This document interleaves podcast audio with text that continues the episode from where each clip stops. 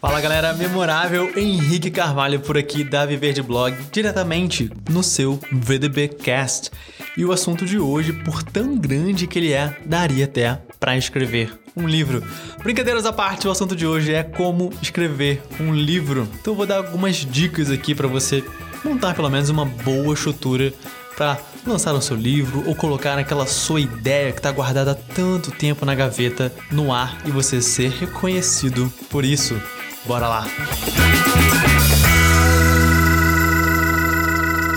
Diversos outros produtores de conteúdo, blogueiros, escritores independentes e empreendedores já descobriram que escrever um livro pode abrir caminhos em suas vidas profissionais. E-books são ótimas iscas digitais para você crescer a sua lista de e-mail. Sua audiência até pode gostar muito do seu conteúdo gratuito, mas isso, por si só, pode não ser um grande incentivo para se inscrever na sua lista de e-mail. Se você oferece informações adicionais, de qualidade e ainda por cima gratuitas em formato de livro, ou melhor, de e-book, a oferta se torna quase irresistível. Você pode até não ganhar muito no primeiro momento, mas quem tem uma lista de e-mail possui um verdadeiro tesouro nas mãos. Basta saber como usar estrategicamente para gerar muito mais renda no futuro. Além disso, você ganha pontos com a sua audiência, e quanto mais valor você gera, mais o público reconhece você como uma autoridade no seu mercado. Sem falar que você mostra que realmente entende do assunto a ponto de escrever um livro de qualidade sobre ele. Então,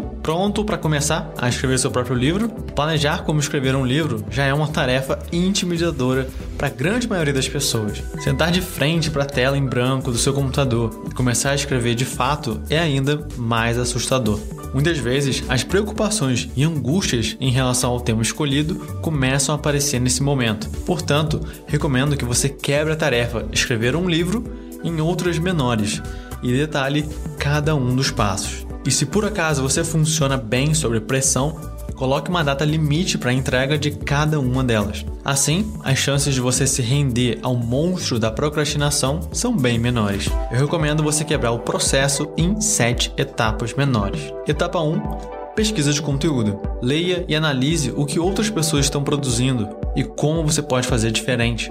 Para organizar os conteúdos que encontrar, eu uso o Pocket. Você pode usar esse aplicativo para ler artigos que já estavam né, na sua lista de leitura, assim como salvar novos artigos e procurar referências de ideias para futuros materiais. Se você adquirir o costume de guardar o que acha interessante nesse aplicativo, o Pocket, você vai ter uma enorme biblioteca para consulta antes mesmo de produzir novos conteúdos. Eu também faço o mesmo para novas ideias que vão surgindo, anotando todas elas no aplicativo do Evernote. Nem sempre é possível é, aproveitar todas as ideias que temos, mas quem sabe durante um momento de bloqueio criativo um insight mais antigo possa ser a solução para os seus problemas. Eu não sei para você, mas para mim isso funciona muito bem. E por fim, ao invés de pesquisar somente por livros, você pode encontrar ótimos conteúdos sobre o seu tema através de diferentes formatos de publicação, como vídeos, artigos, infográficos. O importante é você ganhar mais conhecimento sobre o tema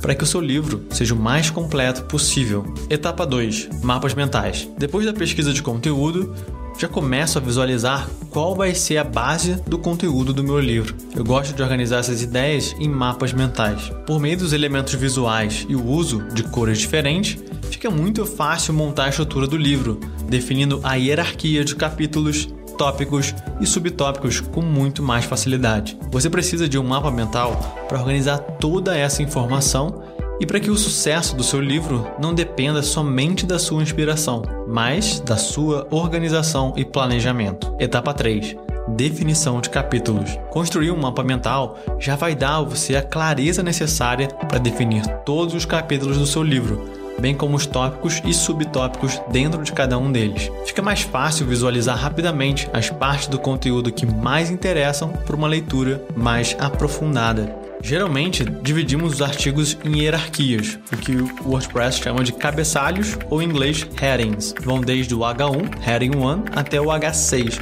o heading 6, sendo que o H1, o cabeçalho 1, é o mais importante, é o título.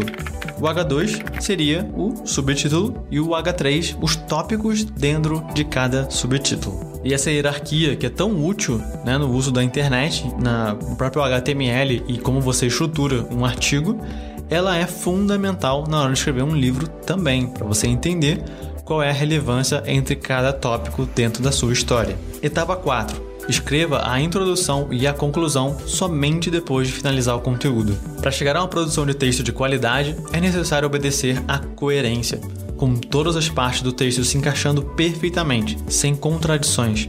Por que eu defendo a ideia de escrever a conclusão e a introdução somente após finalizar o desenvolvimento do seu livro? Porque o seu conteúdo precisa continuar fazendo sentido sozinho. E também porque ao definir exatamente tudo que o leitor ele vai encontrar no livro, você pode introduzi-lo de uma forma muito mais eficiente. O objetivo da introdução é criar uma expectativa no leitor para que ele se interesse em continuar a sua leitura. Levantar questões que vão ser respondidas somente ao longo do texto gera curiosidade sobre o que está por vir e antecipar um pouco o que vai ser encontrado. Muito mais fácil fazer tudo isso depois que você já sabe o que de fato vai entregar. Já para uma boa conclusão, eu recomendo que você retome algum ponto importante, mas de uma forma diferente. Críticas, sugestões e advertências cabem muito bem nesse momento. Deixe o leitor saber o que você pensa a respeito. Não apresente novos pontos de vista. Você já teve tempo para falar disso no desenvolvimento. Eu gosto também de estabelecer uma conexão entre a introdução e a conclusão, quase como se elas sozinhas tornassem né, possível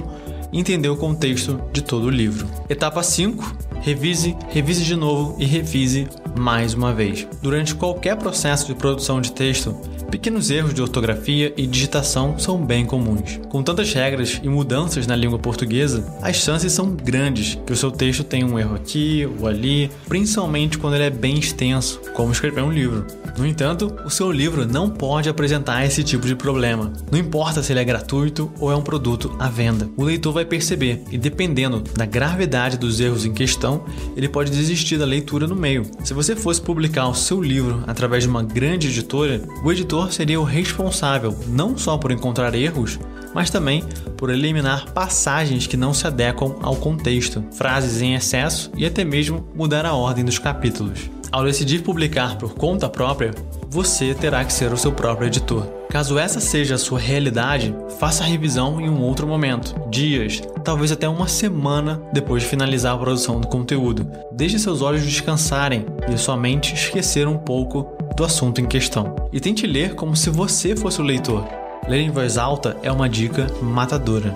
Etapa 6: crie o título matador. Se ninguém clicar no link para comprar ou baixar o seu e-book ou o seu livro, de nada vai ter adiantado passar semanas e até mesmo meses produzindo melhor conteúdo sobre um determinado assunto. Eu não canso de repetir: seu título será a primeira conexão que você terá com seus leitores, e se você falhar, tudo estará perdido. É por esse motivo que você deve pensar bastante antes de definir o título do seu e-book, assim como qualquer outro tipo de conteúdo. Seguimos o mesmo modelo de definição de títulos para todos os conteúdos publicados na Viver de Blog. E com e-books, livros, não seria diferente. Etapa 7 Diga ao seu leitor o que você quer que ele faça quando terminar a leitura. O leitor precisa saber um pouco mais sobre quem escreveu aquele livro que ele está lendo. Parece óbvio, né? Mesmo que a pessoa já faça parte da sua audiência e conheça você e o seu trabalho, reforce um pouco da sua biografia com uma página sobre o autor no começo ou no final do seu e-book. Isso é ainda mais importante no caso de livros digitais. Deixe claro para o leitor onde ele pode encontrá-lo na internet, seja o endereço do seu blog, site e o link para todas as suas redes sociais de maior importância. Por fim, Todo conteúdo publicado, incluindo livros digitais, precisam de uma CTA, uma Call to Action, bastante definida. Você pode explorar uma série de objetivos, como enviar um e-mail com feedback, compartilhar, entrar na sua lista de e-mail, clicar em um link de algum produto seu ou conhecer um produto afiliado. Como você percebeu, as etapas de como escrever um livro são muitas o que pode significar uma carga é, grande né, de esforço e tempo da sua parte. Portanto, tenha certeza que você está disposto a injetar a dose de energia necessária para levar esse projeto do início ao final. Caso contrário, você vai ter apenas desperdiçado tempo várias horas, dias, semanas, até mesmo em vão. A minha intenção não é desanimar você aqui, nem de fazer você desistir mas sim apresentar a realidade nada glamurosa que envolve a produção de um livro. O esforço vale muito a pena e pode ser para você, assim como foi para mim o início de algo muito maior.